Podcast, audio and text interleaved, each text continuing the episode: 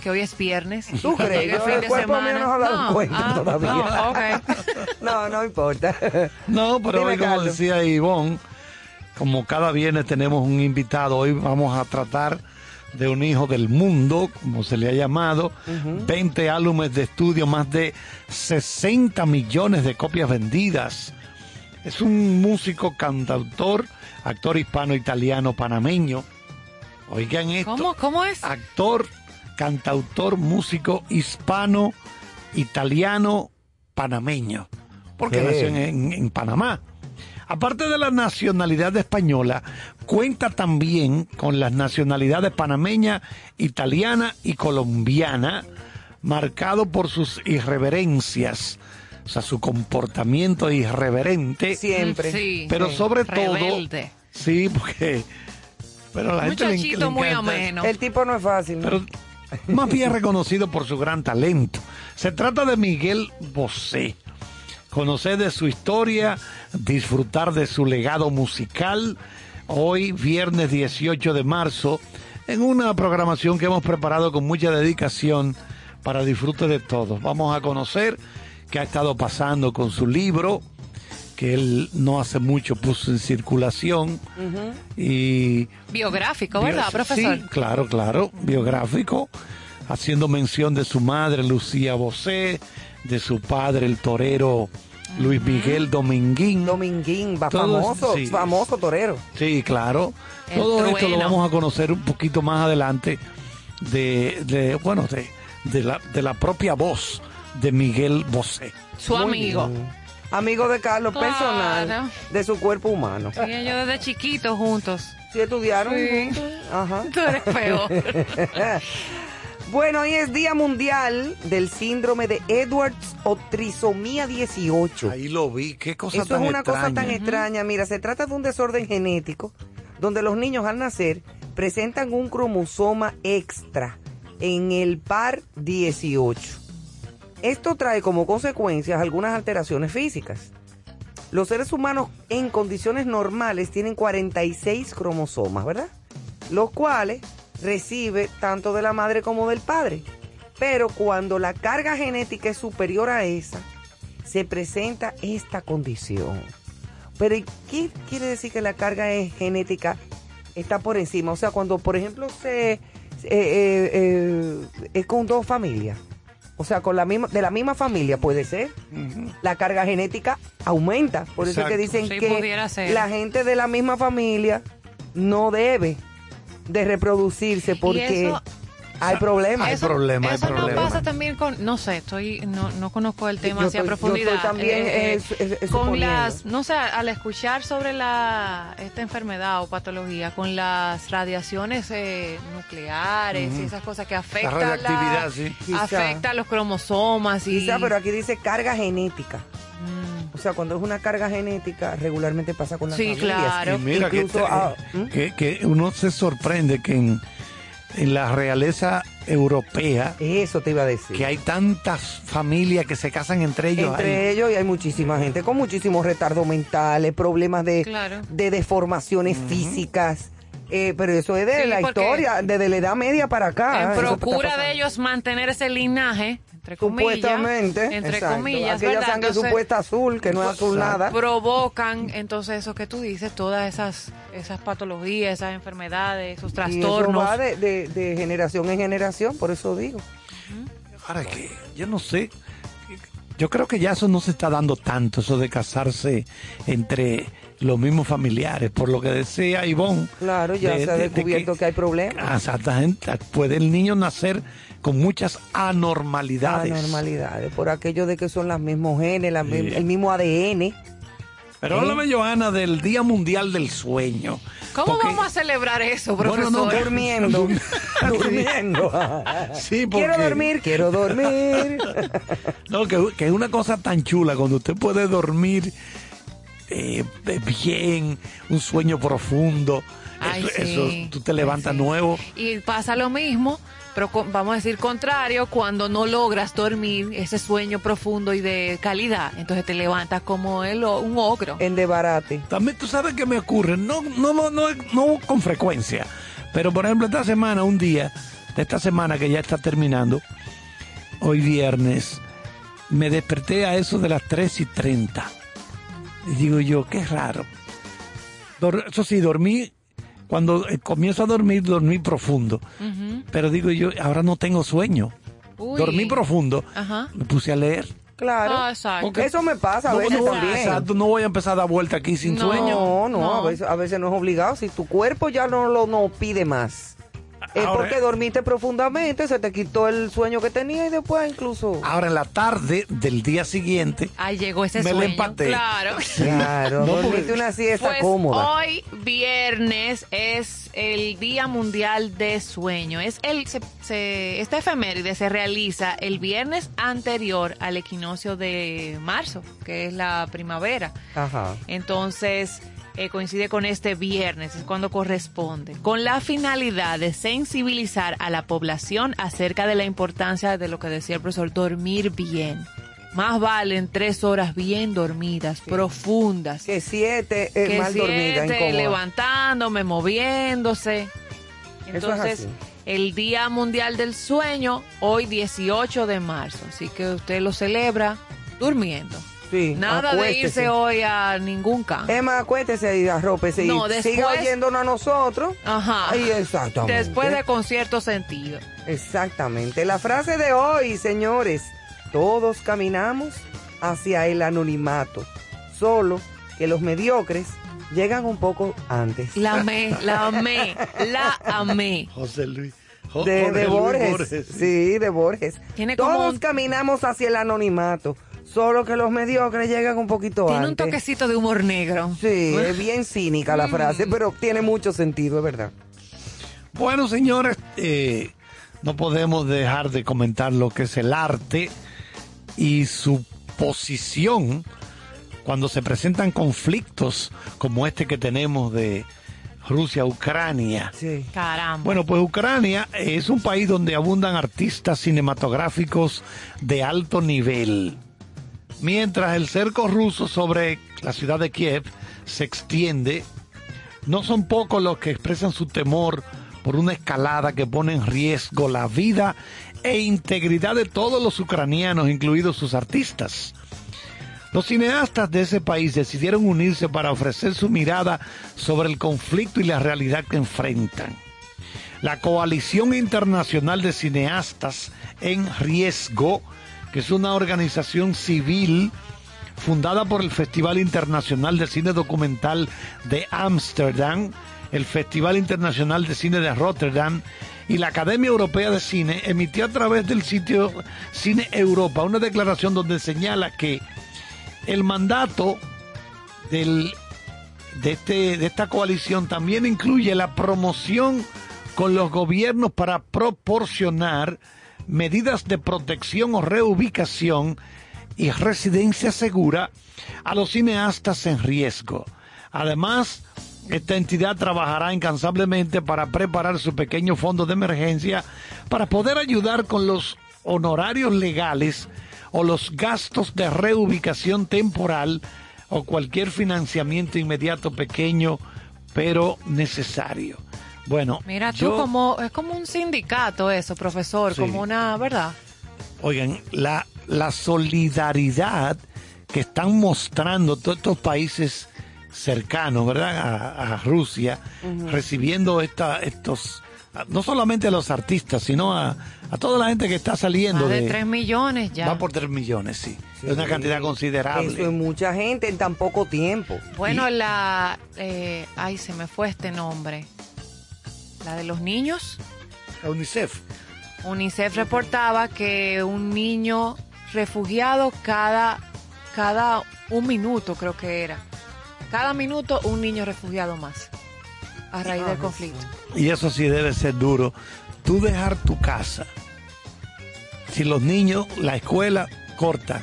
Todo, Todo todo, se corta. corta, toda la vida se te, se te, te- te cambia radicalmente. Eso debe, eso debe ser una cosa Muy traumática. muy traumática. Eso es muy traumático. Eso- sobre- si es traumático para los adultos, imagínate lo que es para No, un niño, para para, un adolescente, a donde se aleja de todos, de sus amigos, Eso- de su eso- vida cotidiana. Eso está muy fuerte. Eso es muy feo y muy- no hay nadie que haya sobrevivido a guerras así y haya tenido que irse, o sea, de esas eh, eh, huidas eh, eh, así masivas, ¿Y que no haya quedado con un trauma. Y ojo, ojo, leí esta semana eh, y, y lo, lo colocaremos en algún, la semana próxima, en algún par- partecita de, de guion, que el mundo tiene ahora mismo, creo que son siete conflictos más sucediendo. O sea, tenemos ahora el foco puesto en, en este, África. pero hay paralelos, simultáneos ahora mismo, otros conflictos donde se está viviendo igual eh, este tipo de los refugiados, los ataques. O sea, Es que- duro, nosotros eh, podemos darle gracias a Dios todavía de que independientemente de que el problema eh, que pueda que podamos enfrentar sea un problema más económico y de todo esto, salvo que pasen otras cosas, Dios no lo permita. Eh, vivimos en un país que está en paz. No, y como aportaba el profesor Carlos, eh, el mensaje sobre el conflicto ahora es la unidad que muestra esta clase de cineastas eh, a favor del conflicto, que es lo que corresponde. Unidad para, para esa solidaridad que hace falta y que se necesita. Así mismo. Esa acogida. Y Europa que tiene tanta tanta vivencia, Primera Guerra Mundial, Segunda Guerra Ah, Mundial, son gente que han pasado mucho, muchas situaciones difíciles. Mucho trabajo, mucha hambruna. Yo hace poco vi de nuevo la lista de de Schindler y me quedé impresionado de nuevo. Pero tú sabes lo que el hambre que se pasa y después de las secuelas que deja cualquier guerra y las mismas pandemias que se dan por la cantidad de cadáveres, destrucción. Sí, porque se dice Eh. que la famosa gripe española Sí. de 1918 Ujú. realmente surge en un- una base militar estadounidense, pero de soldados que habían estado en Europa en las trincheras. Porque en esa Primera Guerra Mundial se peleó, bueno, para que entiendan cómo era en ese momento, se calcula que un millón de perros, un millón de perros de ambos bandos, del bando alemán y del bando, vamos a llamar, de los aliados, que lucharon en la Primera Guerra Mundial contra los alemanes, se utilizaron un millón de perros que llevaban mensajes, se lo colgaban en el cuello Entrenados, sí. y se movían en- dentro de las trincheras. Y también, no solamente para llevar el mensaje, sino también para, bueno, Ivonne, tú que, que te gustan los animales, tienes tu mascota, tu perro, el, se determinó que el soldado con esa gran tensión, eh, la presión de, de- imagínate a 4 de la mañana te atacan en la madrugada Sí. y tú metías entre esa trinchera, el coger el animal, el perro y acariciarlo era un alivio. Claro. Sí, Un alivio para la gente. ayuda. Que se, se utiliza esa terapia. Entonces, esta gente vivió la Primera Guerra Mundial, la Segunda Guerra Mundial, y yo me imagino que mucha gente que vivió, por ejemplo, la Segunda Guerra Mundial, no recuperó jamás la normalidad después que terminó. No, pero es que eso no es así, muchacho.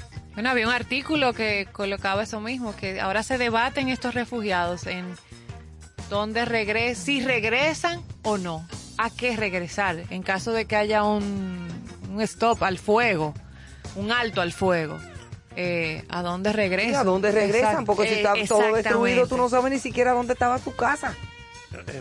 O sea, tú, tú no sabes ni siquiera dónde estaba tu casa. Eh, es comenzar de cero, literalmente, de cero, cero. Bueno, pues eh, vamos entonces a hacer un pequeño break eh, musical. Recuerden que nuestro artista invitado de la noche es Miguel Bosé. Más adelante en el programa, Carlos tiene preparado una requete super entrevista que ya ustedes saben. A donde él dice cosas irreverentes.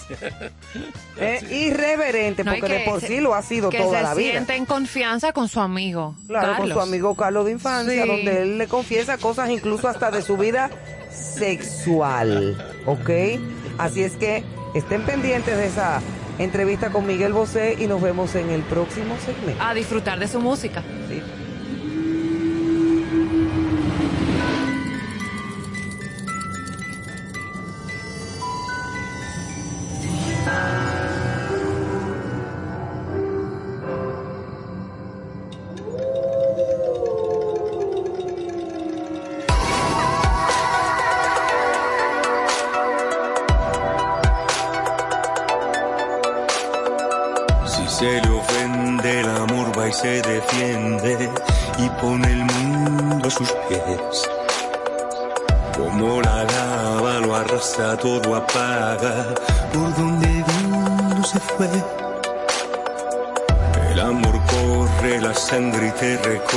Y te abandona el dolor. Revive sombras y nada, sobrevive, no deja rastro ni olor.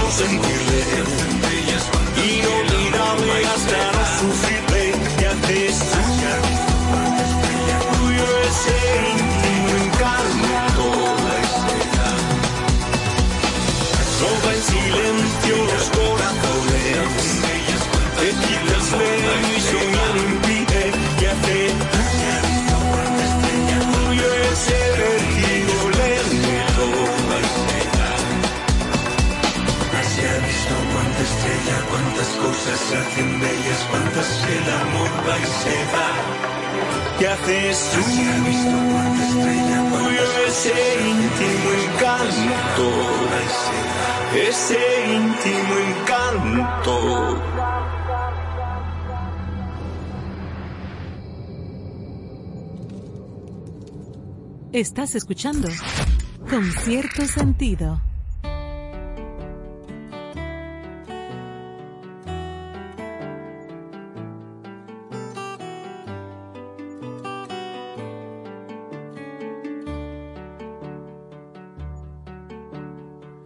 Amor te digo amor y suena diferente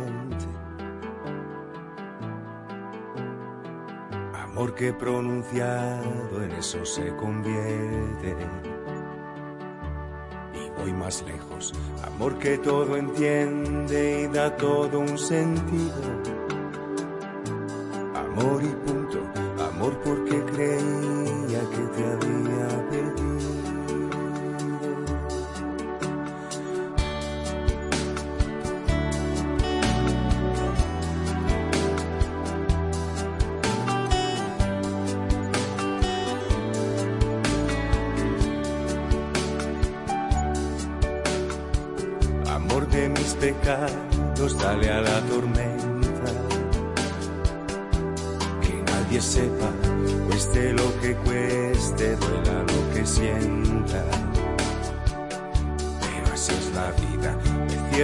tantas puertas, tantas otras me abres.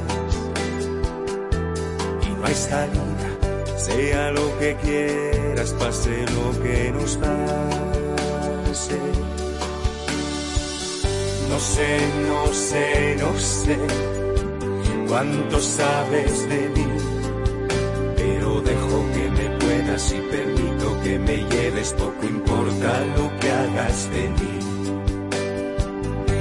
sé, no sé, no sé qué es lo que quieres de mí.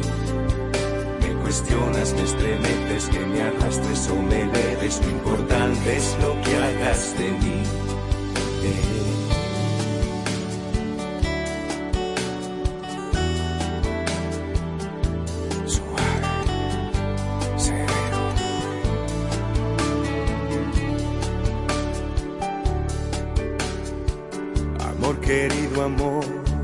Se dan las cosas. Que no te mientan y todos son espinas y todos son rosas. No te imaginas, amor de mis amores y con esto ya acabo. Así de claro, amor donde estuviste, amor donde has estado. Sé, no sé, no sé cuánto sabes de mí, pero dejo que me puedas y permito que me lleves, poco importa lo que hagas de mí.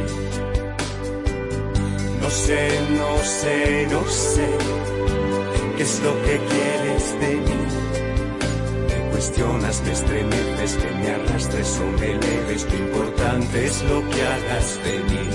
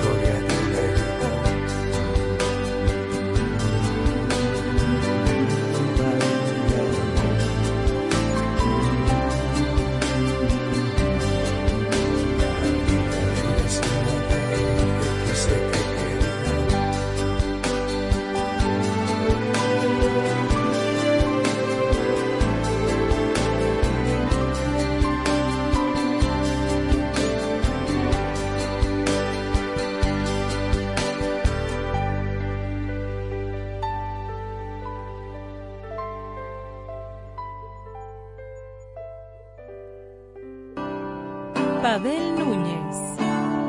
Con cierto sentido. Cierto sentido es una revista cultural multimedia que ha aparecido para ser un pulmón de información de todo lo que tiene que ver con el arte y con el buen vivir.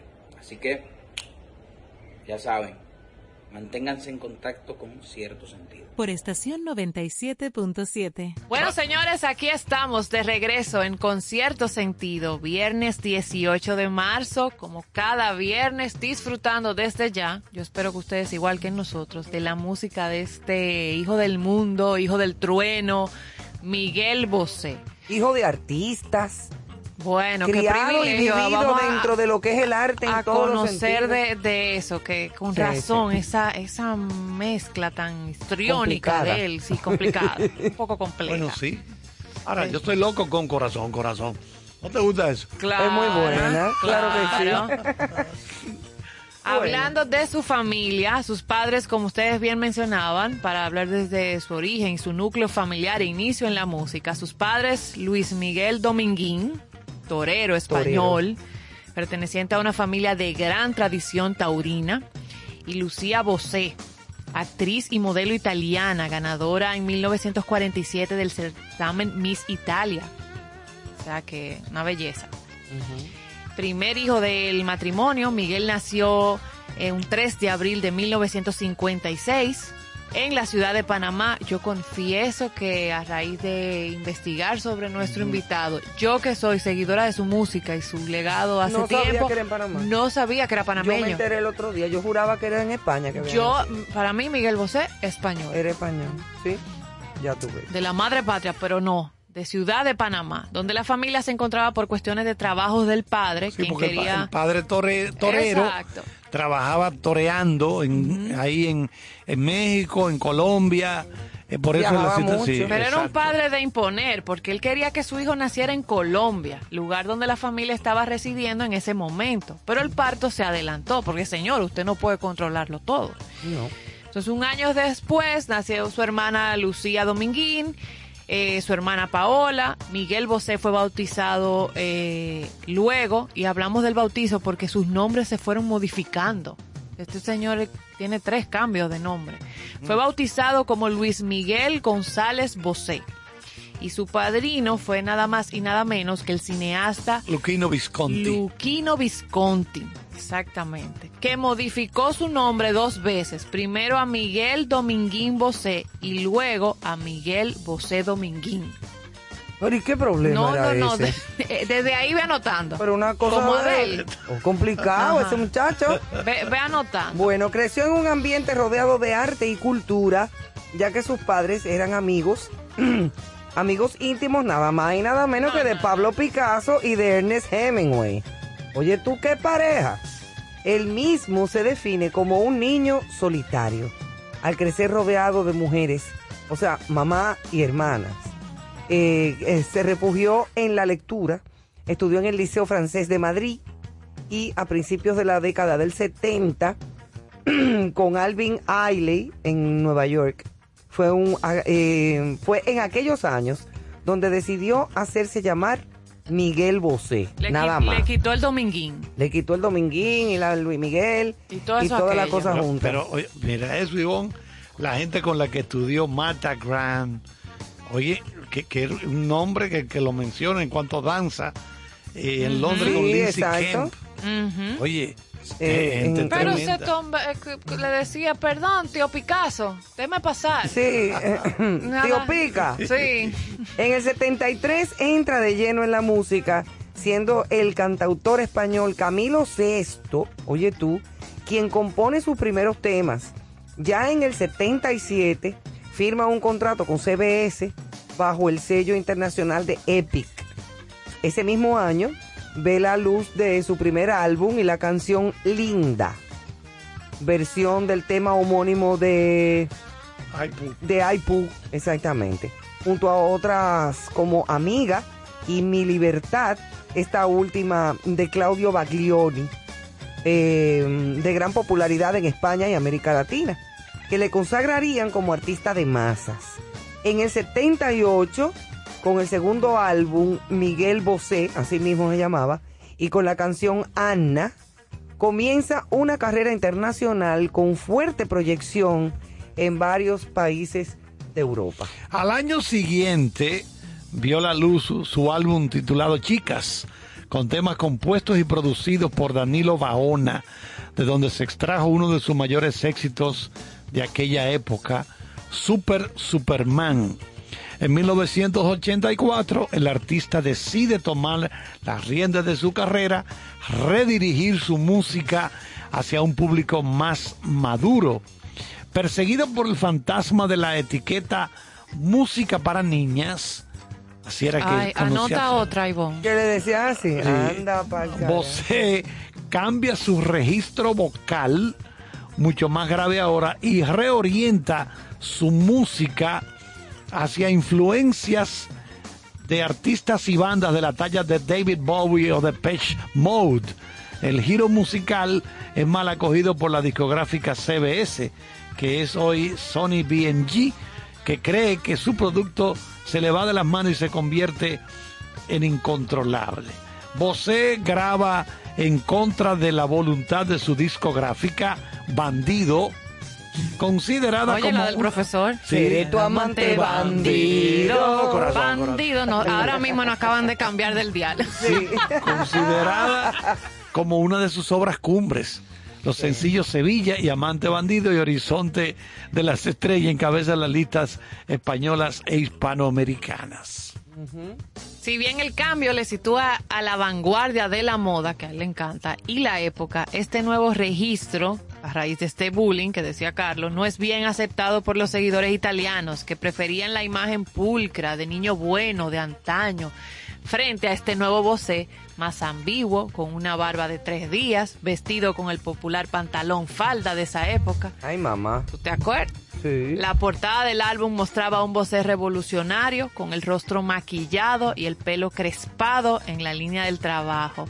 En la una línea de trabajo de Aladdin Sane, de, bueno, lo que decía el profesor, De David, Bowie. Sí, porque David Bowie, bueno, de todos esos rockeros de, la, de esa época, Camaleónico. es la palabra Ajá. camaleónico, David Bowie, con sí. una gran experiencia haciendo cine y teatro. David Bowie debe ser en toda la historia del rock el cantante, músico que más cine hizo mientras estuvo Ah, vivo. Sí, David sí, Bowie. sí, sí, Sí, Y no sí. era malo, ¿eh? No, no, no, no. Había bueno. una película que se llamaba The Hunger, Ay, que sí, hizo con, Susan, Sarandon. y... Ay, Dios mío, ¿cómo era esta actriz eh, eh, Ah, famosa? Catherine Deneuve. Deneuve. Catherine Catherine Deneuve, Deneuve, que la fue como una cuestión como medio vampiresca Como en esa época, pero Eh. finísima, una Sí. película muy bien llevada donde él hizo muy buen La trabajo. fotografía. Bellísima, Creo que y la música. Eso yo creo que la dirigió Tony Scott, que es el era, porque se suicidó, el hermano de Ridley Scott. Esa de Hunger. The Aquí le Hunger. pusieron el ansia. El ansia, pero era el hambriento Eran- más bien. Sí, porque era vampiresca. Era medio vampiresca la película, pero muy buena y además con dos tremendas actrices Sí. como Catherine Deneuve y, y Susan Sarandon, que no bueno, eran... pues esa es David Bowie, la musa de Miguel Bosé. Ay, mamá, sí. sí, porque Sí. hasta el video Hasta la tataramusa. el videoclip que se hizo de Amante de Bandido, se le nota la influencia Total. de David Bowie. Yo desde que lo vi dije, pero que esto, esto, esto me da David Bowie. Es que todos los artistas tienen una influencia de alguien, ¿eh? O de alguienes. Bueno, míralo ahí. En- es una etapa en la que la imagen de Bosé, esta que estábamos comentando ahora, es casi tan importante como su música. Su look moderno y sofisticado, mitad vampiro, mitad extraterrestre, lo que ustedes comentaban, y su carisma se convierten en la tarjeta de presentación donde quiera que va. Sí, porque hay veces que él se maquilla incluso con la cara pálida. Muy pálida, que eso da como medio ya- vampiro. ya tú- Eh, Eso es medio vampiroso. Ya Sí, tú conectabas con qué trae Miguel Bosé más que con la música. Tú Más que estabas la esperando la transformación del nuevo disco, Claro. con qué iba a venir. Cómo iba a ser su nuevo look, qué iba a hacer, o sea, o qué se le iba a ocurrir. Hay una película que él trabajó como actor en... Creo Ah, que ¿sí? eran tacones, Sí, Tacones tacones Lejanos. lejanos Sí. que hace papel de un, de un policía. de un policía, pero Sí. pero con una, unos perfiles Sí. eh, también de mujer. Eh, bueno, la pueden ver. Las personas que no han visto Tacones Lejanos de Pedro Almodóvar, Pedro Almodóvar. está en Netflix. Sí. Ah, ahora que están todas ver. sus películas, Sí, sí. yo la- Todas están ahí y, y Miguel Bosé es un- el protagonista de, de Tacones Lejanos, realmente. Sí, parece que él, bueno, su madre era actriz, Sí. una mujer de una belleza extraordinaria. Y él era como de los más buenos está medio acabado, sí. Sí, sí. Está bueno, medio- está medio dado. los años, no sé, se habla de que tiene alguna enfermedad no especificada. Sí, no se define. No, no se ve como, como era. O sea, Exacto. era un hombre precioso. Sí, sí, sí. Bueno, pues, ¿qué les parece si disfrutamos de una musiquita de Miguel Bosé, unas cuantas canciones y volvemos ya mismo con ustedes? En esta noche eterna busco un resto de mi sol. El mundo que recuerdo, vida, vida, como todo se apagó. Pensar que pude haber salvado. Quise ser Gulliver y nunca fui Gulliver.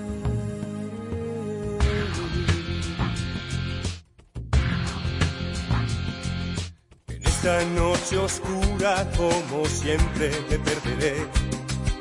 Pisando tierra y herma y perseguido por la voz de lo que sé.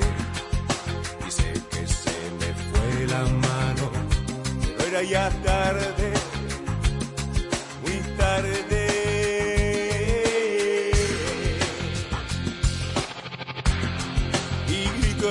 no.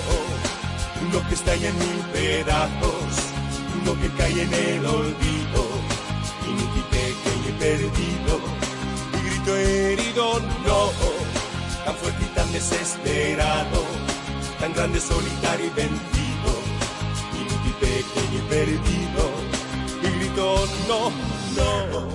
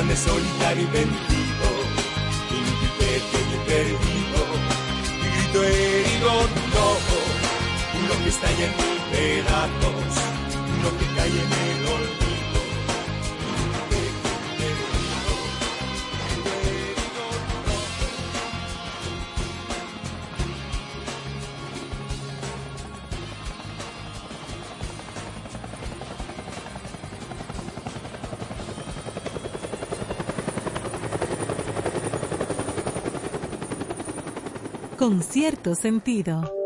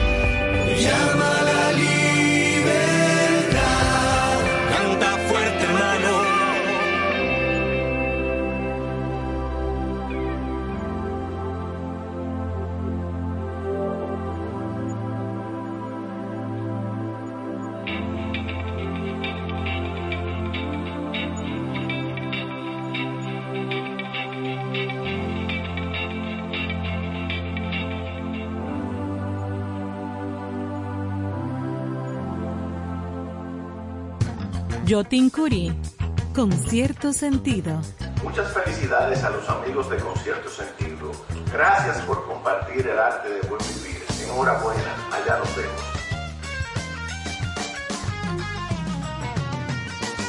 Estamos de regreso en Concierto Sentido, disfrutando siempre del arte del buen vivir. Y hoy, viernes 18 de marzo, estamos disfrutando del legado musical de Miguel Bosé y conociendo algo sobre su trayectoria y su vida. A propósito de sus mil facetas, destacar, por ejemplo, la faceta de actor. En el año 1994, Miguel Bosé actuó en la película Felpudo Maldito de Josiano Balasco y Libertarias de Fernando Aranda. Y en 1997 trabajó en dos películas más, We de Alexandre Jardin y La mirada del otro de Vicente Aranda. En el año 1998 sacó al mercado 11 maneras de ponerse el sombrero. No me En- digas. En, mil- Ay. en 1999, después de vender 4 millones de copias de discos en todo el mundo, se lanzó un álbum recopilatorio, resumen de sus últimos 15 años de carrera titulado Lo mejor de Miguel Bosé. Bueno, también en la televisión, tras un periodo marcado por la presentación del programa séptimo de caballería para televisión española, José se embarcó en el año 2000 en un larguísimo tour, girados junto a la ex cantante del grupo Mecano, Ana Torroja, que ya ha estado con nosotros en Concierto Sentido. Sí. Que Le hicimos su especial, Sí, sí, nada sí. que nada. Aquí está, su- ya pasó por aquí Ana Torroja. Sí. que les llevaría a muchas ciudades de España y Latinoamérica, haciendo repaso por la extensa carrera musical de ambos artistas e interpretando muchos de sus temas a dúo. En 2001, Miguel Bosé publicó un nuevo trabajo de estudio, Sereno. Me encanta. Y tres años después presentó el proyecto Por Vos Muero, donde colabora con Alejandro Sanz. Bosé fue padrino incluso del bautizo de su hija Manuela. Que está La hija de Alejandro de Sánchez, Alejandro. como decía una amiga mía, ay, ponme a Alejandro Sánchez. Así mismo. Ay, Dios Durante, bueno. durante 2007 se puso a la venta Papito, Papito. Papito, otra recopilación de sus éxitos cantados a dúo con intérpretes de talla internacional. Buenísimo ese álbum también. Tuvo éxito comercial logrando en México el disco de platino.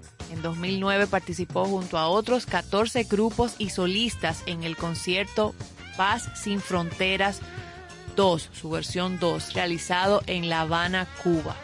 Óyeme, qué interesante. Y el mismo Bo- Bosé se describe, yo soy pop, pop europeo con sonido anglo, sobre todo inglés, no norteamericano, y con cierta actitud nórdica llevada al Mediterráneo.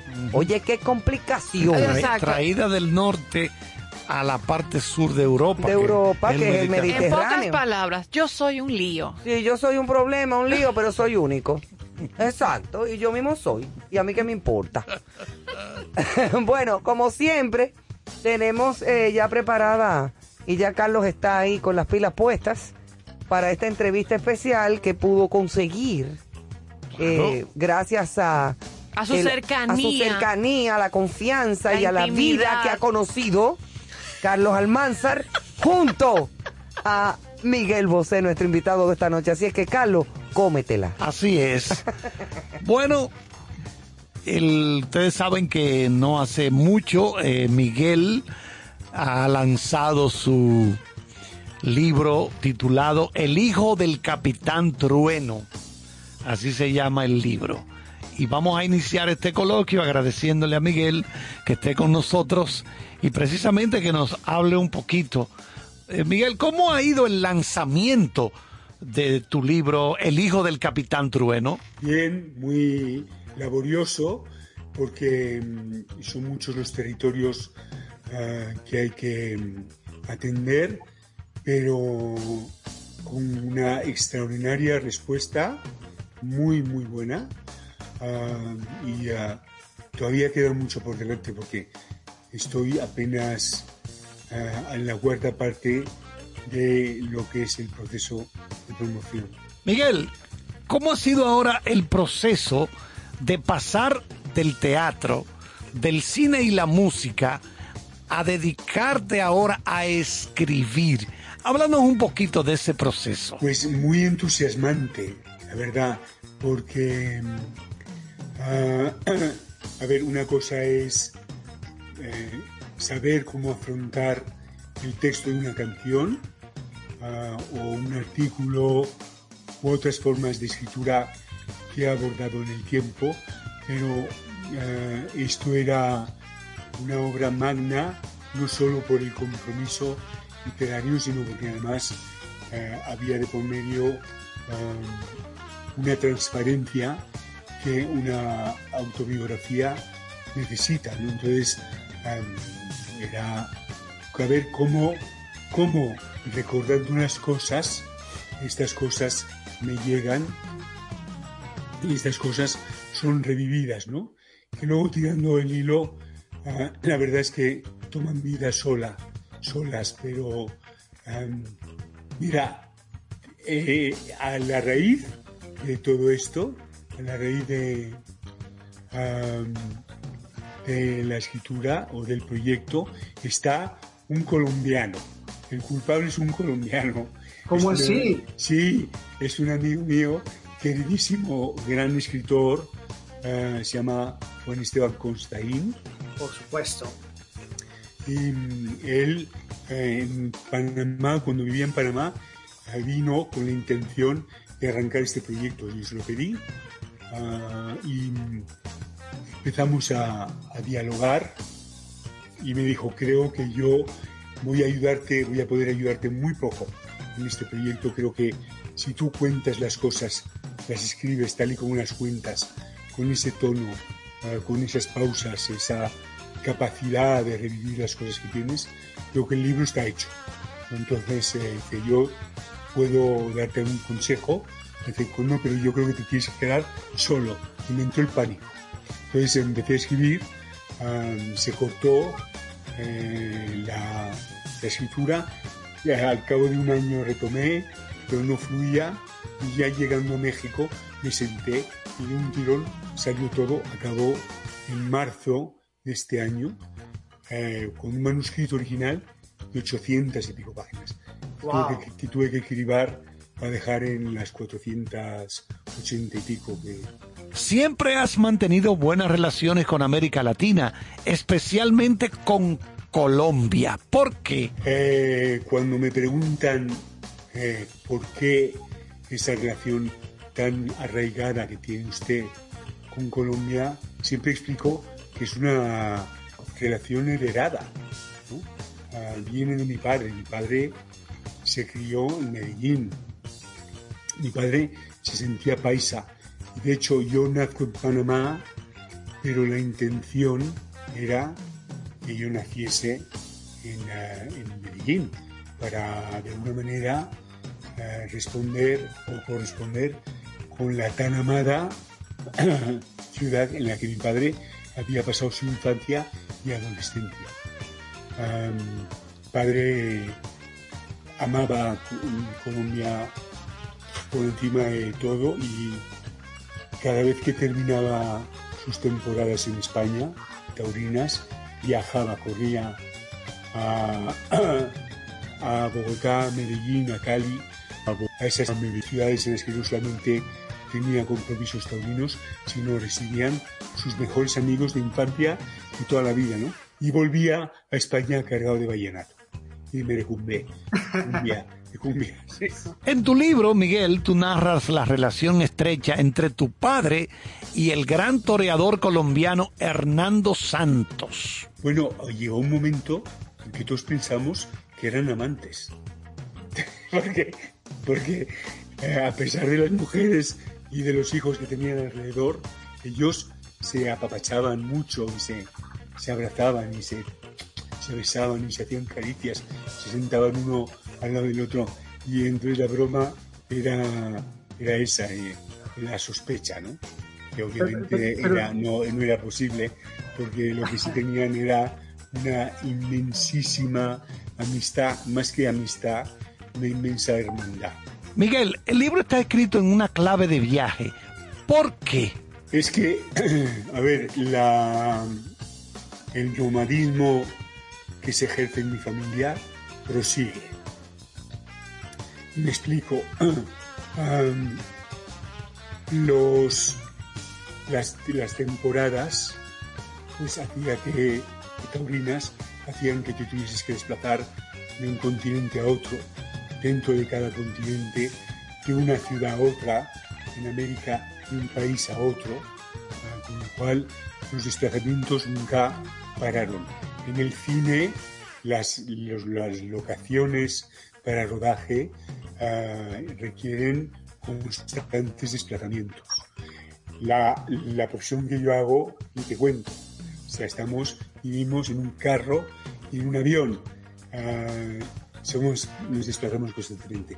Y luego, em, las ganaderías, en España, por ejemplo, pasaban la primavera, el verano, la pasaban en una zona de España y luego había transhumancia con eh, todo el personal de una finca hacia la otra. Se viajaba de Castilla, de Cuenca al sur a Jaén, ¿no? Por las cañadas reales. Entonces, con- aprovechando esas, ah, esos movimientos que estaban en, la- en el original de las 800 páginas y que se quedaron fuera, se, se cuenta o cuento estos viajes a través de las cañadas reales por toda la geografía española, desde Castilla hasta Andalucía, en donde ah, se iba a pasar el, el invierno, era más suave, más agradable que en, la estepa castellana. ¿no? Entonces, el viaje o el desplazamiento es algo ah, que está muy en nuestras vidas, en nuestra forma de vida, obligado un poco por las profesiones que ejercemos. Y eso, al final, hace que cuando estás ya 10 días en un sitio, ya te pique el trasero y quieras levantarlo para llevarlo a sentar a otro lado. Con cierto sentido.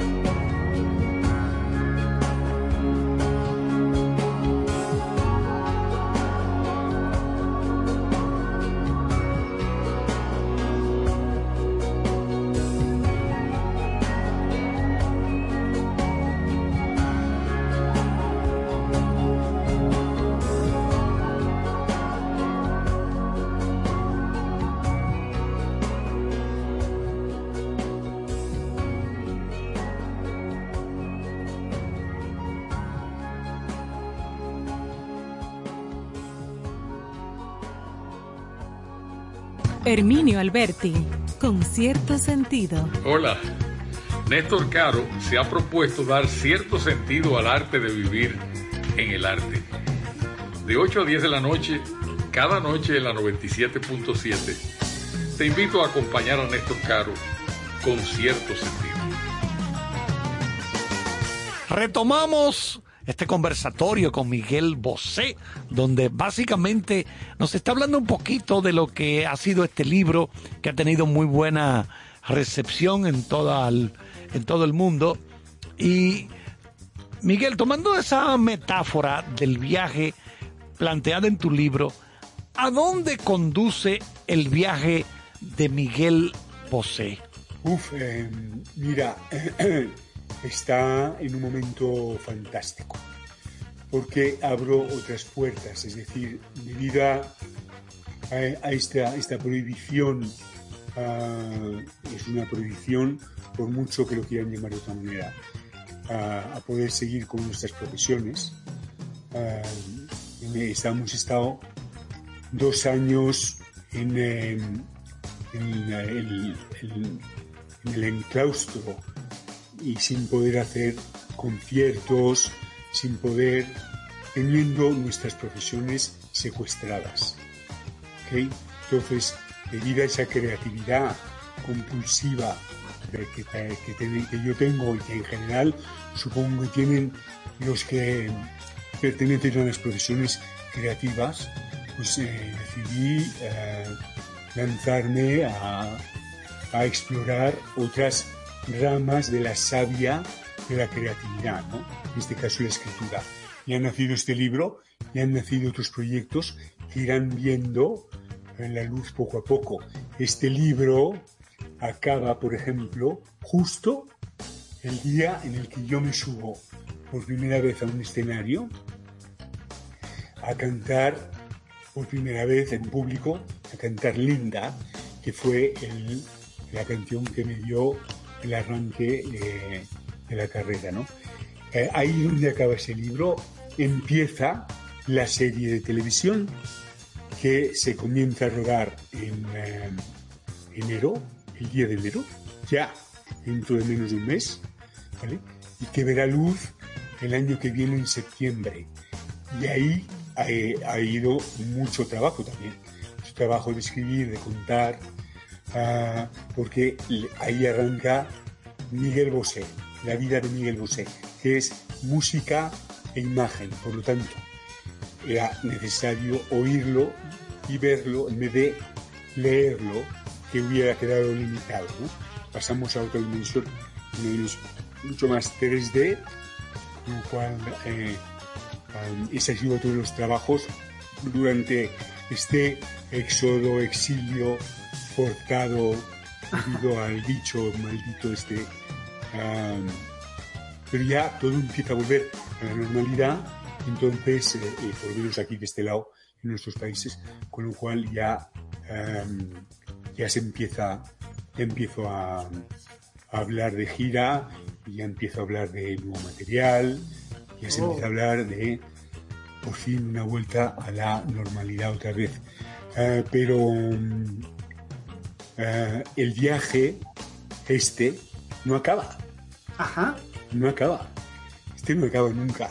Este viaje de las, de las profesiones nuestras que son basadas en las ideas y en la creatividad mm, no mueren, a menos que no se agote la creatividad. Pero es verdad que la creatividad es algo ramificable, ¿no? Ah, cuando tú tienes, entras en la savia, haces parte de la savia creativa de un árbol, eh, es inevitable. De hecho, yo no conozco un artista que no tenga desarrollo en otro tronco de la creatividad que no sea el más público oficial. Aquí haces música, luego escritura, ah, hago fotografía, ah, pinto, ah, otros hacen escultura, filman, hacen cine, también. Entonces, eh, cuando estás en la, creatividad, en la, en la creatividad, el viaje no acaba nunca. Todos te conocemos como el gran artista, el ídolo de millones de personas por todo el mundo, pero en tu libro te presentas como un ser humano más, tal vez una persona que tuvo privilegios, como muy pocos, ya que como hemos aquí compartido toda esta noche, te criaste entre Picasso, Luchino Visconti y todos esos grandes artistas europeos. Tuviste privilegios, pero ¿qué pasa? Tú te presentas en este libro con los mismos problemas que padecemos todos. Por ejemplo, describes en tu libro el divorcio de tus padres. Háblanos un poquito de esto. No, claro, por supuesto, absolutamente. Lo que pasa es que él, tiene usted que entender que un divorcio en una familia normal, ah, digo por normal, una familia, digamos, un papá y una mamá, ah, ya pues ser ama de casa, tiene su trabajo, su sueldo, trabajar en una oficina de abogado, él en una industria, bla. Ah, las rupturas son siempre tremendas, son siempre tremendas, siempre dolorosas, acarrean unas rupturas ah, y unos desgarres que son bestiales, todo eso, pero eso, puesto en el Olimpo, porque estamos hablando de, de dioses, ¿no? Mi padre era un dios en la España en los años 40, 50, 60 adelante, y mi madre, ni te quiero contar, era la musa del neorealismo. ah, Miss Italia. eh, Miss Italia, Visconti, Antonioni, eh, en fin. Em, era, eran dos dioses. Entonces, ese drama, o esa vida, o esa incluso cotidianidad transportada a nivel de Olimpo, es una fuerza de impacto en cualquier gesto, en cualquier cosa mínima, en cualquier caída que no se compara. O sea, la, la, la, la potencia ah, y que eso implicaba y, que, y- y las consecuencias que repercutían en, en todo. Porque, claro, mis padres se separan, pero el impacto que, que causa en la familia Picasso, que no sé, es una cosa desconocida, no se sabe, de la cual hablo ahí, fue terrible. Las consecuencias de la ruptura, eh, de la separación de mis padres. Cuando Picasso le pide a mi padre, por favor, no te separes, decía, no dejes a tus hijos. Sabes que va a caer en boca ah, de depredadores eh, su mujer, eh, que ahora italiana, extranjera, en esa España franquista, va a ser terrible. ¿Qué, va a pasar con tus hijos? Eso, cuando de repente mi padre, que- que obviamente lo hace, hace- hace lo inevitable, es decir, el amor se rompe, no hay, y él se enamora de otra persona.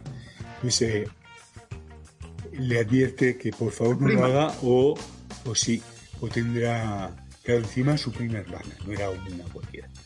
Ya se quedaba todo como, tenía otro significado.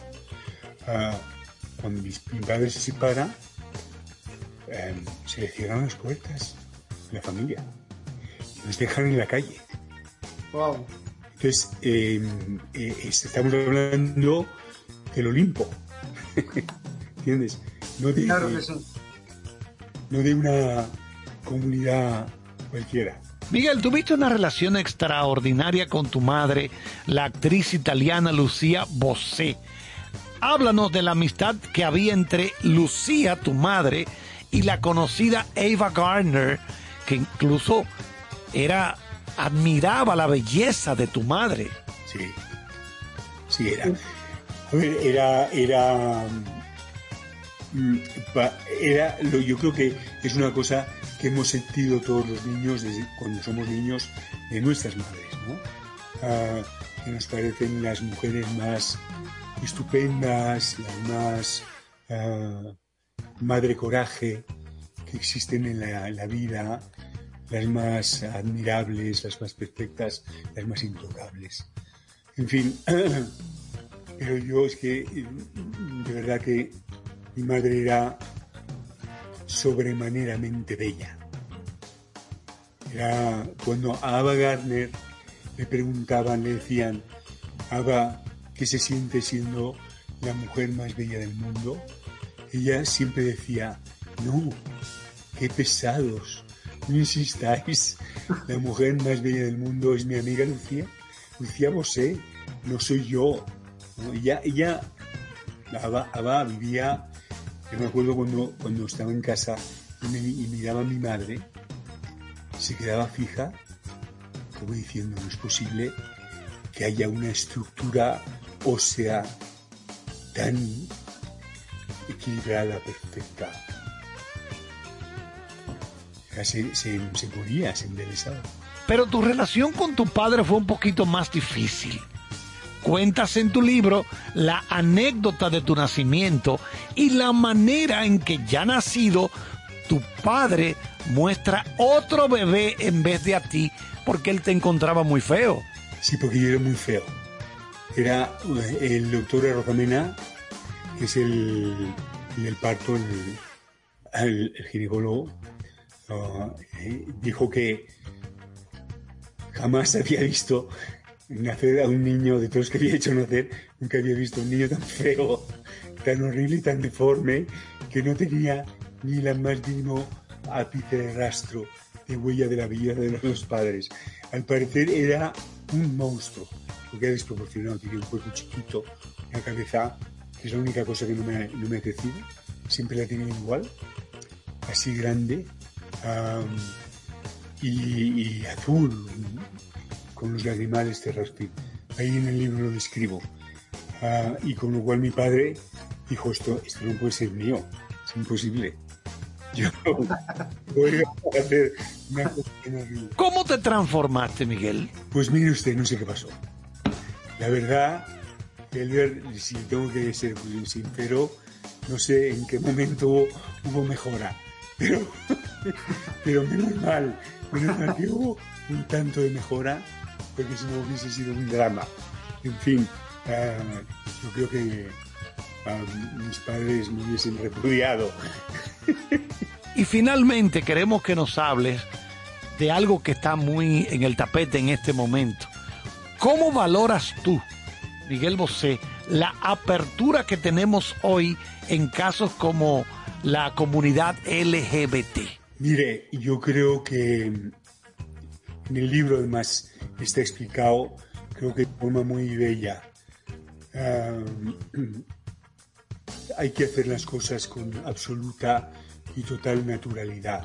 En mi casa jamás hubo el sentido ese que suele haber en las familias con los niños y los jóvenes o adolescentes de clandestinidad. No hubo jamás esa cosa. Eh, el, tema amoroso, afectivo, sexual, era parte de la cotidianidad de la casa y se, se vivía de forma absolutamente espontánea y con mucha normalidad entre todos. Cuando en mí se despiertan ah, los arrebatos ah, que me llevan a, a, a libar de todas las flores, ah, nadie, no existe ese sentido de, eh, de clandestinidad, por lo cual de pecado, de suciedad, de morboso. No, no. Simplemente era una historia de amor, una historia de cama eh, que surgía y que había que eh, envolver, que había que proteger y que había que entender y compartir. Entonces, eso hizo eh, que yo tuviese un arranque en mi sexualidad sin fronteras, porque no tenía tabús, no tenía límites, no tenía cortapisas y estaba muy arropado por todo el mundo. cuando en el libro explico mi pérdida de virginidad, pues es una cosa de una belleza terrible y la persona con quien eso ocurrió me dijo de forma muy respetuosa si de verdad quería o no era la persona un sexo trans. Con lo cual todo era mucho más complicado pero jamás sentí que había algo raro ahí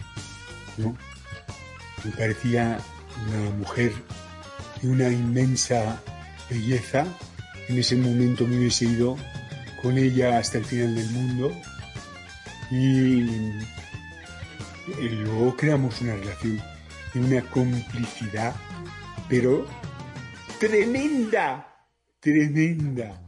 Eh, llegamos a hacer cosas de verdad que, que echarían a temblar mucha gente por esa, por esa complicidad que teníamos, ¿no?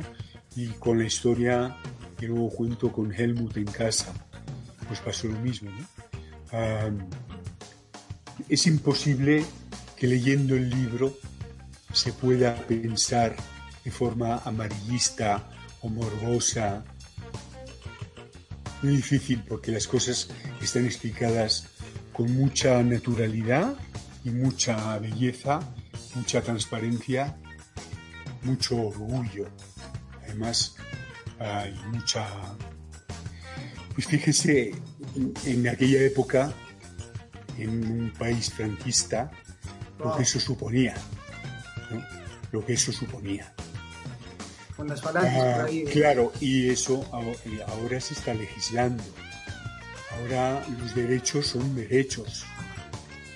Ahora por fin, eh, después de tantas luchas y tantas peleas, ah, se le está dando voz y lugar y naturalidad a todas las tendencias que son lógicas en el amor, ¿no? Porque biologías hay dos, son hombre y mujer, pero hay infinita variedad de mezclas y de posibilidades ah, y de variaciones sobre esos dos mismos temas. Pues, eh, y luego en el amor, ni te digo, o sea, ¿quién es nadie para decir en el amor que un hombre no se pueda enamorar de otro hombre, o una mujer de otra mujer, o un hombre de un trans, o, de cualquier otra forma? Cuando el amor, que es un Dios, lo permite y se da a todos y cada uno de los seres, ¿quiénes somos nosotros para imponer um, reglas o ponerle puertas al campo? No se puede, no se debe. Hemos tardado muchos años. Bueno, agradecerle a Miguel todos estos. Nada Bueno, fácil ese profesor, niño. Se nota que esa amistad de años. Bueno, Por las declaraciones. Ay, Yané. Ay, Yané. Por las declaraciones eh, tan eh, a confianza, la manera como. Ah, no, eso sí. No se puede esperar, no se puede esperar otra Tú cosa. sabes ¿eh? que yo recuerdo que a él, a él le gusta mucho la geografía. Que lo ha dicho en varias entrevistas anteriormente. Que a él siempre le gustó mucho la geografía. Parece que al ser gente que viajan tanto desde niñito, tenía- tienen que ubicarse. Bueno, ¿para dónde que vamos? ¿Para qué país? Con Claro. su padre torero sí, sí, y sí, eso. eso es verdad. Le despierta la Claro. curiosidad y la manera de conocer el mundo. El- Y sobre todo, me imagino que desde pequeño más eh, eh, eh, de investigar sobre geografía porque no había la tecnología que uno tiene ahora. Exacto, que Google Earth. No. Exacto. Que tú buscas cualquier país. Cualquier cosa y, pues, No. y ahí mismo está. O sea, te- antes había que investigar de verdad. Sí, Ujú. a y leer mapita puro. mapas o enciclopedias. enciclopedia, ubicarte claro. eh, co- eh, sobre todo en la vida. O sea, es una vida eh, complicada, pero muy chula, ¿eh? en muchas cosas, en muchas cosas. Sí, En porque otra, las bueno. cosas que él comenta, sí, de Hijo del Sí. Trueno, pues no tan funny. Hay otra como no, que no no. son tan funny.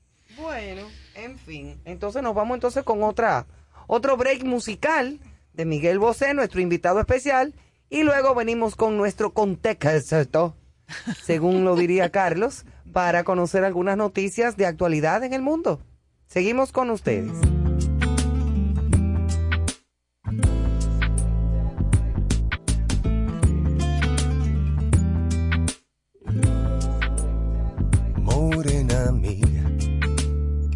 Voy a contarte hasta diez. Uno es el sol que te alumbra, dos tus piernas que mandan, somos tres en tu cama. Tres, morena mía. El cuarto viene después. Cinco tus continentes, seis las medias faenas de mis medios calientes. Sigo contando ahorita. Bien, bien, bien, bien, bien, bien.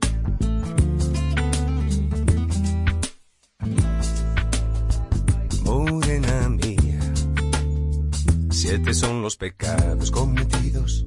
Suman ocho conmigo, nueve los que te cobro, más de diez he sentido. Y por mi parte arte, lo que me das, dámelo, dámelo bien. Un poco aquí, un poco aquí. Cuando tu boca me toca, me pone, me provoca, muerde y me destroza. Toda siempre es poca y muévete bien, que nadie como tú me sabe hacer café. Morena gata y me mata, me mata y me remata. Vamos para el infierno, aunque no sea eterno, suave bien, bien, que nadie como tú me sabe hacer café. Pero cuando tu boca me toca, me pone, me provoca, me muerde y me destroza toda, siempre es poca y muévete bien, bien, bien, que nadie como tú me sabe hacer Uf, café.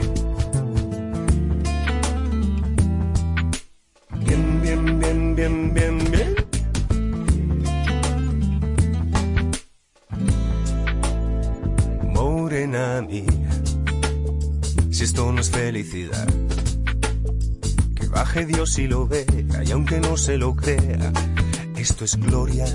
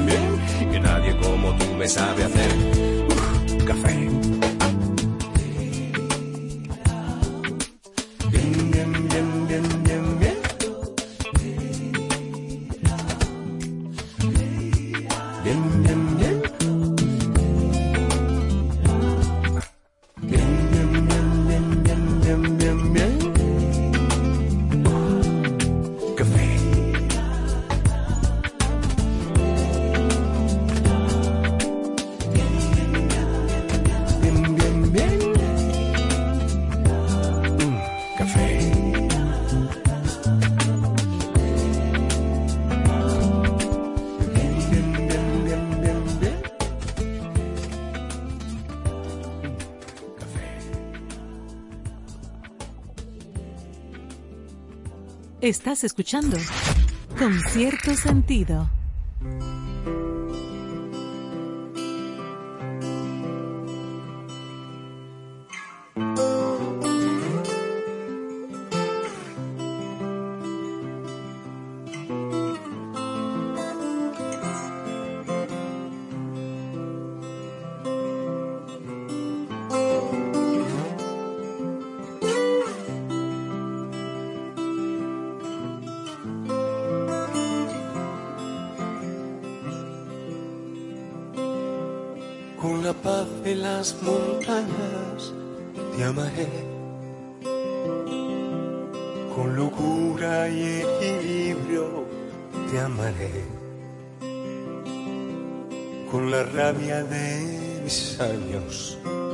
Me enseñaste a hacer. Con un grito en carne viva te amaré.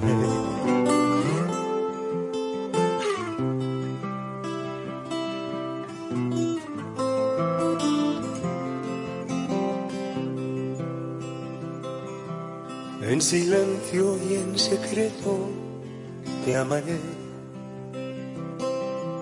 arriesgando en lo prohibido te amaré, en lo falso y en lo cierto, con el corazón abierto, por ser algo no perfecto, te amaré, te amaré, te amaré como no está permitido. Te amaré, te amaré, como nunca nadie ha sabido.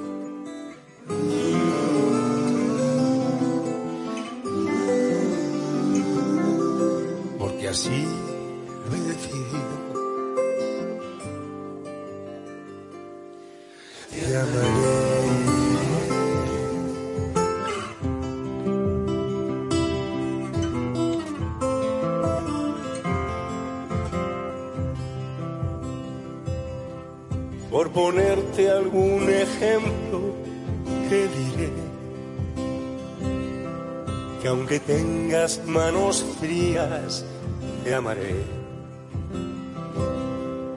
Con tu mala ortografía y tu no saber ver, con defectos y manías, te amaré. Te amaré, te amaré porque fuiste algo importante. Cuando ya no estés presente.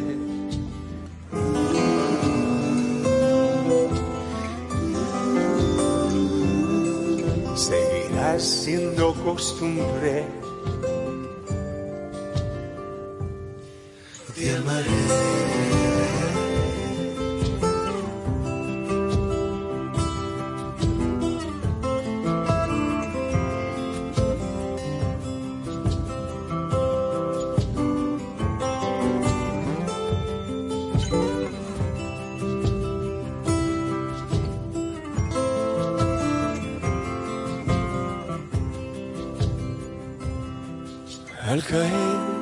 Noche esperaré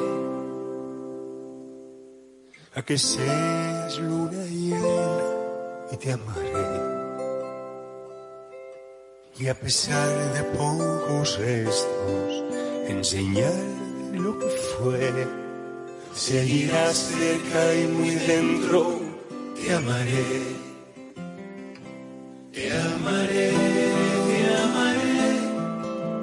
A golpe de recuerdo. Te amaré, te amaré, hasta el ultimísimo momento.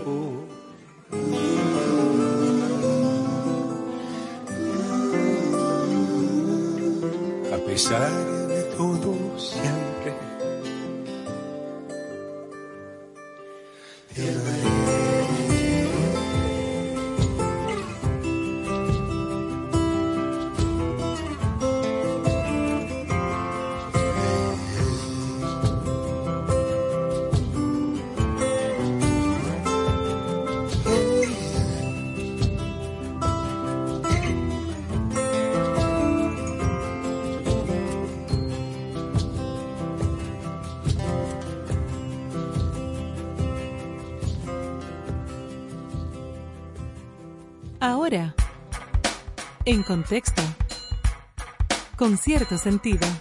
Aquí estamos de vuelta en nuestro segmento Contexto. Contexto sentido. Ahora, Miguel Bosé cae bien para los viernes. Sí, sí, sí, sí, Genial. sí, sí, sí, es buenísimo. Eso es indiscutible. Nos vamos con las noticias, señores. Bueno, aquí yo tengo una. Ya ve con qué tú arrancas. Los descubrimientos de arqueología en Notre Dame de París.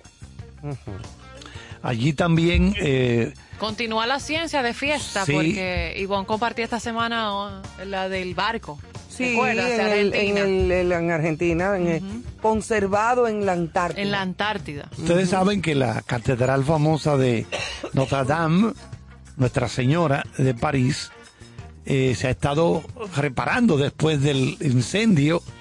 Entonces, ¿qué ocurre? Varias sepulturas, entre ellas un sarcófago de plomo, probablemente del siglo XIV, fueron descubiertas durante los trabajos de restauración de la Catedral de Notre Dame de París, incendiada en abril del 2019, anunció el Ministerio francés de Cultura. Estos vestigios hallados en una excavación previa a los trabajos de reconstrucción de la aguja de la catedral son de una calidad científica notable según el Ministerio de Cultura. Entre las sepulturas fue sacado un sarcófago antropomorfo en plomo integralmente conservado que podría tratarse de un alto dignatario probablemente del siglo XIV. También se descubrió un foso donde fueron depositados elementos esculpidos polícromos de un antiguo jube o coro alto, estructura en piedra madera que separaba el santuario del resto de la iglesia, construido para el año 2230 y destruido a inicios del siglo XVIII. Durante los trabajos de restauración realizados a mediados del siglo XIX por Viollet-le-Duc, quien diseñó la aguja de Notre Dame, se habían encontrado otros fragmentos de este coro alto que se exponen en el Museo del Louvre. Oye, la verdad que la aguja, esa parte puntiaguda, es una de las cosas más atractivas que tienen eh, esas construcciones de esa época Claro que sí. que cuando uno se pone a ver, señores, el tiempo que se tomaban esta gente Bueno. para hacer una años. Años. Bueno. Años y se morían gente construyendo Sí, todo sí. Que eso. nunca lo vio, como que No, sí. que nunca vio cómo quedó, morían gente, volvían a traer más. O sea, estamos hablando de... Ahora, cuando usted se para al lado de una de estas edificaciones, Eso es impresionante, eso es Carlos. impresionante, señores. Es impresionante. A mí me pasó, como te he comentado en otros programas, con dos. Con Notre Dame y con el Duomo de Milán. El Duomo de Milán. Que eso es impresionante, mente, hermoso. Tú sabes que me gustaría, amigo. Detalle por detalle en las paredes trabajadas tanto por fuera en la piedra como por dentro. A mí, me, a mí gustaría ver la capilla Sixtina. Sí. Porque ahí se Ay, duró sí. mucho tiempo. Mi- Michelangelo. Miguel Ángel duró más. Él mucho me contó tiempo. que se tuvo al matar pintando los frescos. Emanuel, atento. Sí. Ajá. Sí, pintando. Me dijo, manita, por poco me caigo. Mucho habíamos Me iba a recocotar.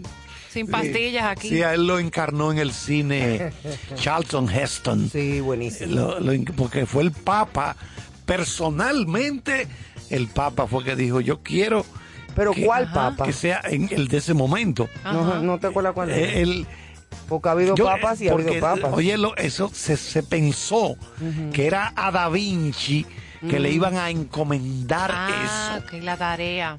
esa tarea de, de, de- de- de- de los frescos, Los frescos de de la la capilla capilla. Sixtina, Ajá. pero eh, finalmente se decidieron, quizá porque Michelangelo ya tenía más vivencia, le más cobró menos. experiencia. Le, co- le cobró menos.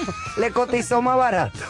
Pero se pensó en, en Da Vinci. Ganó la Sí, licitación. ella, él ganó la licitación. Ok, yo me voy a auto. Cotizó mejor. Bueno, señores. Autopastilla. Nos vamos con más noticias en contexto. Canadá podría facilitar la contratación de trabajadores dominicanos. El presidente de la CanCharm, ¿eh? Sí, reveló que un posible tratado de libre comercio entre ambas naciones incluiría un capítulo migratorio. Los trabajadores dominicanos pudieran irse para Canadá eh, de, de prosperar ese tema en el Tratado Libre de Comercio de ambas naciones que van a comenzar a discutir el tema. Así lo adelantó este señor, eh, presidente de la Cámara de Comercio dominico-canadiense, Sí, Gustavo eso- de Hostos. Eso es lo que significa Eh, quien afirmó que entre las ventajas de un posible acuerdo comercial entre los dos países está esa parte migratoria. Los canadienses necesitan trabajadores dominicanos para trabajar allá esa es la oportunidad que tenemos. Hacia ahí es que debe orientarse el tratado, como se ha hecho con Chile, México y como harán con nosotros una vez se firme este acuerdo, declaró De Hostos. Entre los beneficios de un posible pacto binacional, destacó que se tendría un tratado de libre comercio que no solo sería económico, sino que incluiría además de una parte migratoria, una cultural y de ayuda, que son importantes para la República Dominicana. A mí me parece muy interesante esto. Incluso hay mucha gente que se ha ido para Canadá a trabajar en diferentes áreas. Sí, sí, sí, a través de, de- tal vez con más requisitos, otros programas, pero si esta, si este acuerdo Si se hace el da y se acuerdo. formaliza, Claro. entonces eh, las puertas abiertas de, de mejor manera. de mejor manera para profesionales en diferentes Sí, áreas sí. o para técnicos o qué sé yo. Eh, hay muchísimas oportunidades para mucha gente. Y el que tenga la oportunidad de viajar, vivir, trabajar, tanto aquí en su país y aportándole como fuera de aquí, que también es una manera de aportar, pues mire, hermano, dele para allá. Ok, llévese de Ivonne, que nunca te ha mentido. Ok. Señores, recuerden que estamos en marzo, mes del teatro, y desde aquí hemos estado eh, manteniendo en alto esa voz de invitarles a Ay, sí, por consumir favor. teatro. Así que usted tiene festivales, temporadas de teatro que están ahora mismo en curso para este fin de semana. Eh, puede acercarse al Centro Cultural Ban Reservas, puede en Bellas Artes también. Eh, hay obras y hay teatro en la ciudad de Santo Domingo para el fin de semana. Hay una feria de STEM que va a estar disponible en uno de los centros comerciales de nuestro de nuestra ciudad de Santo Domingo este fin de semana que está eh, la promueve el INTEC eh, la Universidad del INTEC, entonces usted puede acercarse a una actividad familiar para conocer sobre estas eh, estrategias, nuevas metodologías eh, pedagógicas del STEM, de la tecnología, de la innovación.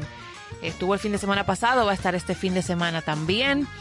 Eh, el Museo de la Resistencia tiene el taller La historia del dinero para niños y niñas. Siempre tienen eh, Sí. actividades tan inteligentemente llevadas para niños y niñas. eh, la historia del dinero este fin de semana, Sí, el sábado sí. 19 a las 4 de la tarde. Y aplaudimos una iniciativa también del Teatro Nacional.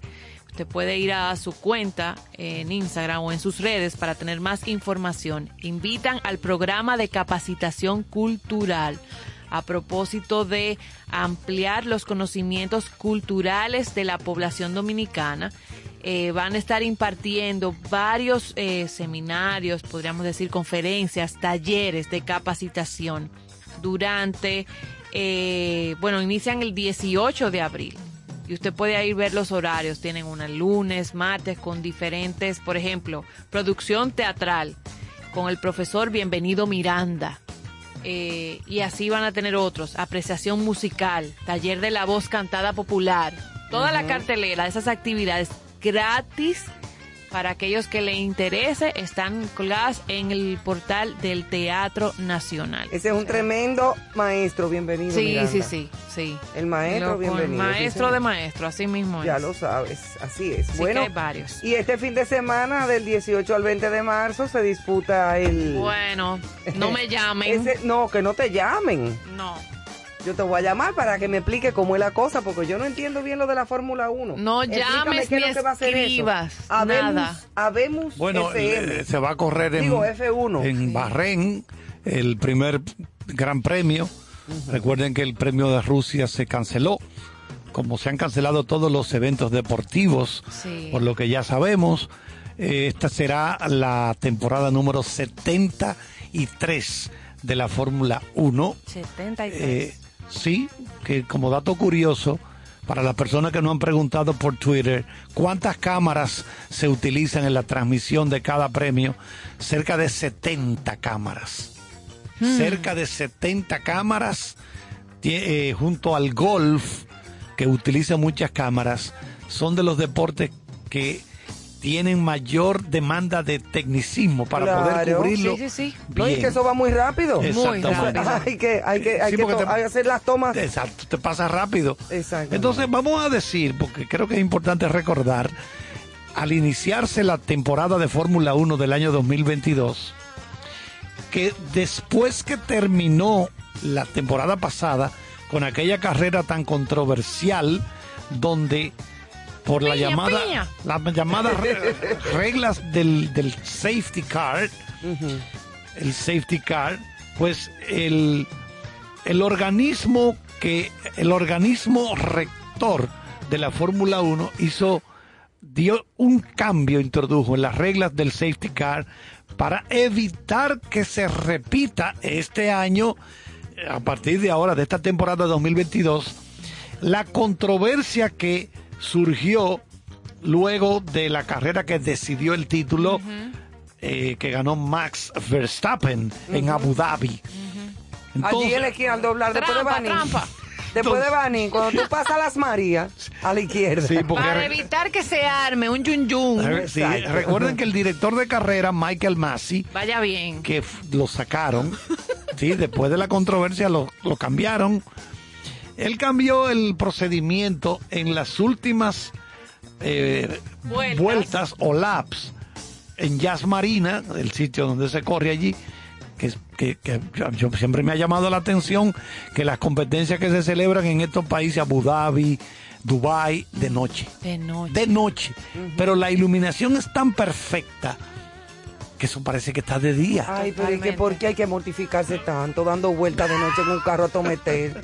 No, Entonces, no, no, no, no. El cambio que se hizo permitió a Max Verstappen pasarle a Lewis Hamilton y ganó el título. A los fanáticos Porque de Max no eh, le gustan esos No, comentarios. esa carrera la iba a ganar Lewis Hamilton. Pero al producirse un accidente, ahí viene el safety car y entonces ya Max Verstappen no tuvo que pasarle por encima a aquellos, aquellos corredores que habían sido lapeados.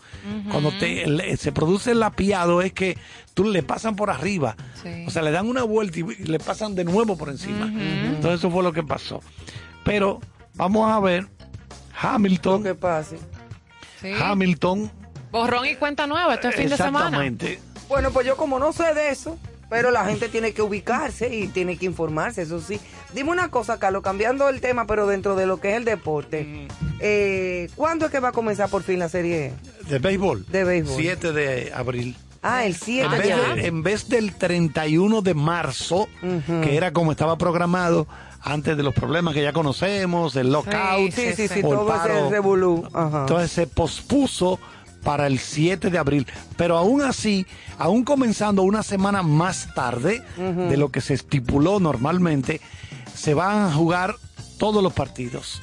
Los 162 partidos que juega cada equipo. Ah, qué bueno. Eso significa que cada jugador va a recibir su salario íntegro. Mira qué Por- bien le salió la Sí, negociación. porque si Salió le bien. cortan días, Claro, pierden dinero. no, Pierde el no- no- no dinero te, y- no te pagan. No es negocio, claro, lo que tú estabas diciendo. Usted no jugó hoy, a usted no se le paga ese día. Bueno, que arranquen, que lo están esperando, pero por, Por minuto hora, la gente. claro. Yo lo que creo es que aquí lo que tenemos para los fanáticos dominicanos, el caso más importante es el de Fernando Tati Jr., que, Bueno. lame- que lamentablemente sufrió fractura en una muñeca y ya fue operado. Ya el, el- el equipo de los padres de San Diego indicó la operación.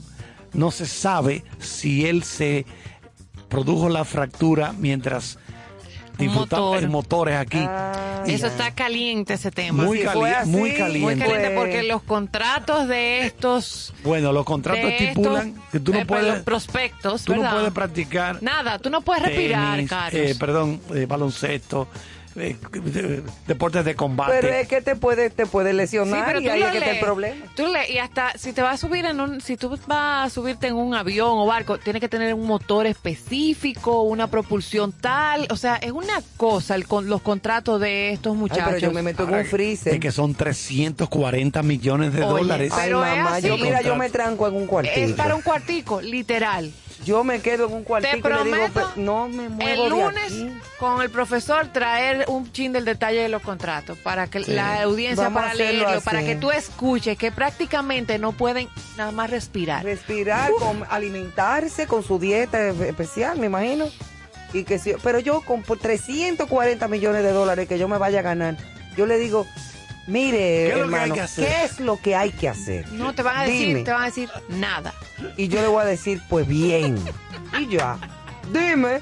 Y es fácil este niño con esta situación. Ahora, ¿Cómo tú controlas a un joven de 22, 23 años con este bollollón de billetes para gastar? Dime, ¿cómo tú lo, lo Bueno, controlas? Eso Y habría entonces que viene y le dice, ven muchacho, préstame la pasola que voy allí. que voy allí, po, y ahí mismo. Bueno, señores, hasta aquí nuestro contexto de esta noche.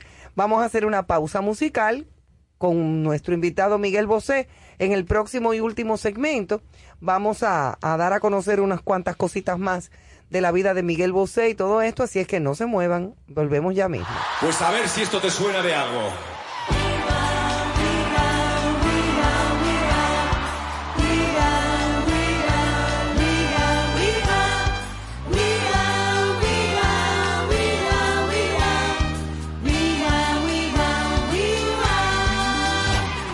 Donde hables escapado, tú no sabes la que armado, ten cuidado, yo lo digo por sí.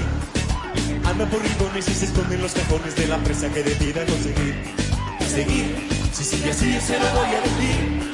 Que te cante mi niña como moco cuando niña yo quisiera darte un beso chiquitín con un swing por aquí por allí. Un beso chiquitín con un swing, ah, un beso chiquitín con un swing, sí.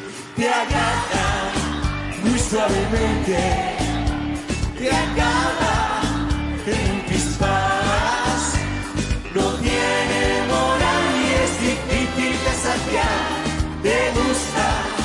todo lo das. Donde hables un jugo siempre sale con el truco del futuro colorado colorido. Y si acaso vendes usarás un placeres para ver cómo te puede conseguir. Seguir, si sigue así yo se lo voy a decir. Que te cante a mi niña como gozo cuando guiñas yo quisiera darte un beso chiquitín con un swing por aquí por allí. Un beso chiquitín con un swing, ah, un beso chiquitín con un swing. Te agarra muy suavemente,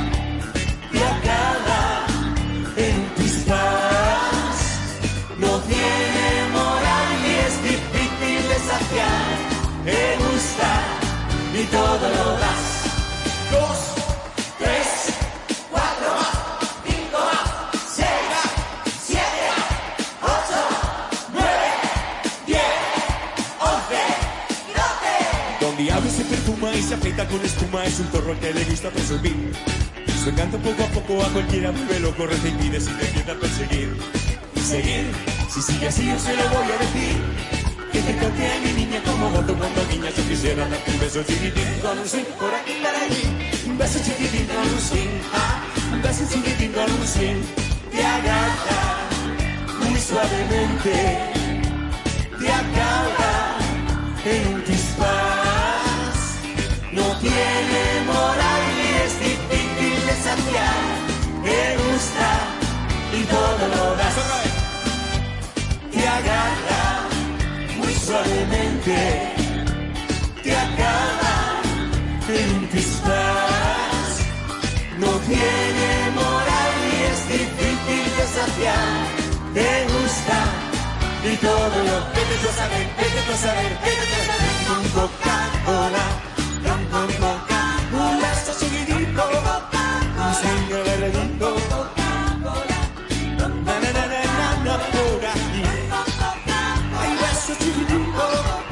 ay, sí, na, verdadero.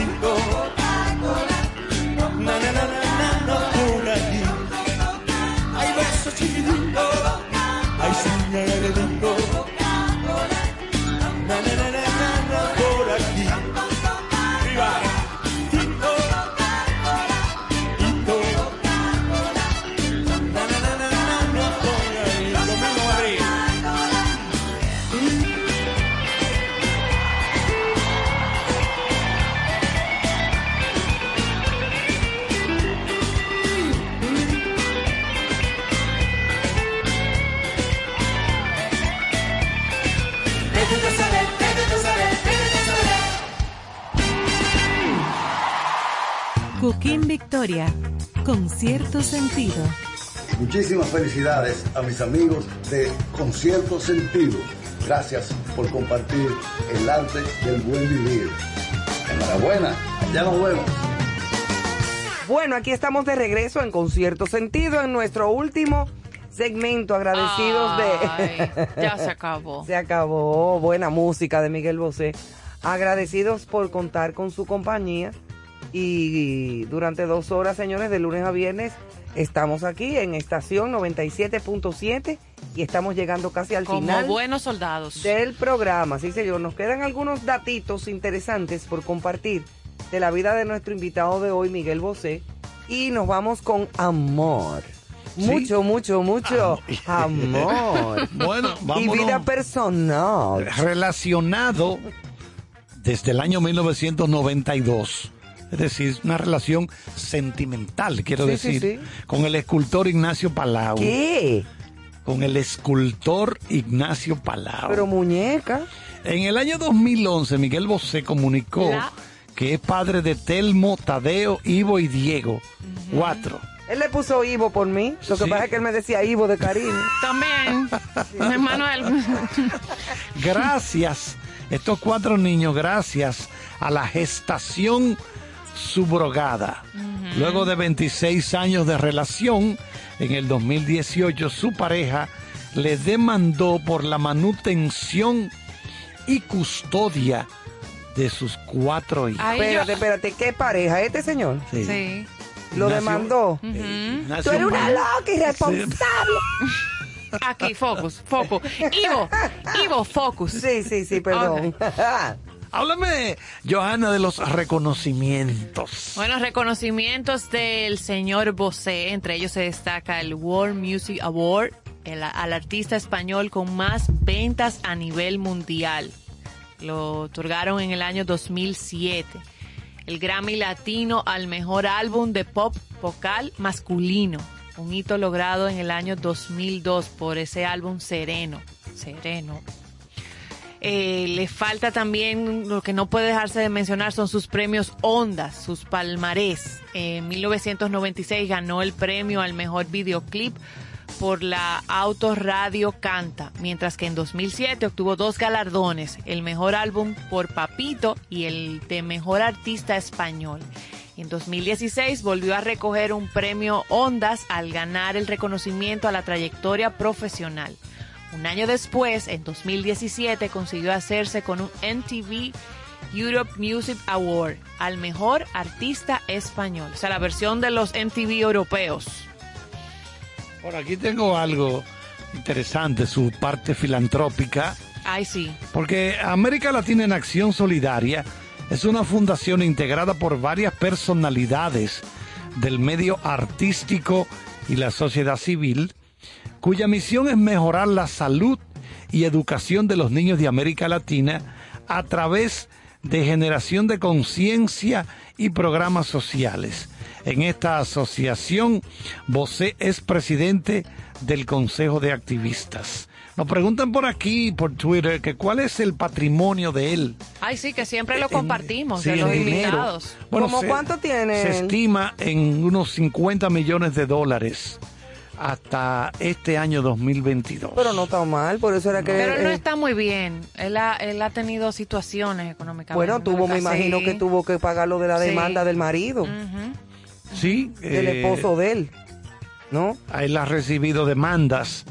Eh, bueno, eh, esto es diferentes artistas, porque Dua Lipa, Sí. Dua Lipa también ha sido demandada por calco, por copiar, plagiar Está muy de moda esas demandas. tres canciones plagios. distintas, entre ellas Don Diablo, del precisamente de Miguel Bosé. Sí. Una de las canciones por la que Dua Lipa, Ella está acusada de plagio. exacto, la cantante, modelo, compositora, tantas cosas que hace Dua Lipa, eh, pues eh, es una de las canciones de Miguel Bosé que se dice de Don Diablo que ella copió, que ella plagió. O sea que eso le cabe una demanda cómoda. Hay que dar, sí, hay que dar. Hay que dar un dinerito. Hay que dar Y un dinerito. actualmente él fue bien recibido en una última presentación, acercamiento en Italia.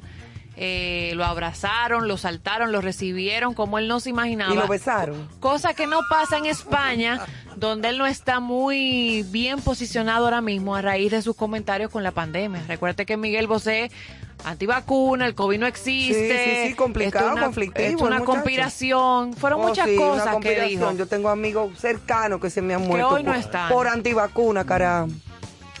Eso está fuerte. Eso es bien Y complicado. eso le ha costado mucho en su... Bueno, hay emisoras que no lo colocan a raíz de eso. Ya tú sabes. Bueno, señores, pues esperamos que le haya gustado nuestro especial con Miguel Bosé de esta noche. Esperamos que hayan disfrutado esto. Vamos a ver con qué artista venimos la semana próxima. Eso lo dejamos para De tarea. de tarea para la semana próxima. Esperemos que pasen un muy buen fin de semana. Arrópense, acurrúquense, Disfruten. bébanse su traguito, como dice. Manuel aquí haciendo señas, que beban, que beban. Disfruten de su Día Mundial del Sueño. del sueño y descansen. Así es que nos vemos el lunes si Dios quiere. Si Dios quiere.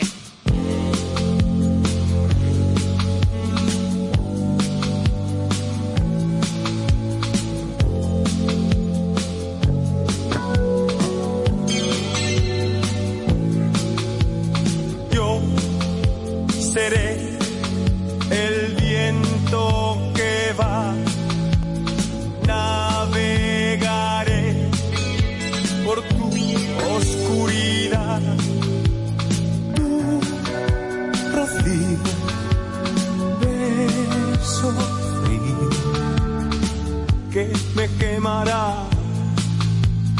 Yo seré tormento y amor. Tú la marea que arrastra los dos. Yo y tú, tú y yo. Sí, no dirás que no. No dirás que no. No dirás que no. Seré tu amante bandido, bandido. Corazón, corazón malherido. Seré tu amante cautivo, cautivo. Seré pasión privada, adorado enemigo. Huracán, huracán abatido. Me perderé en un momento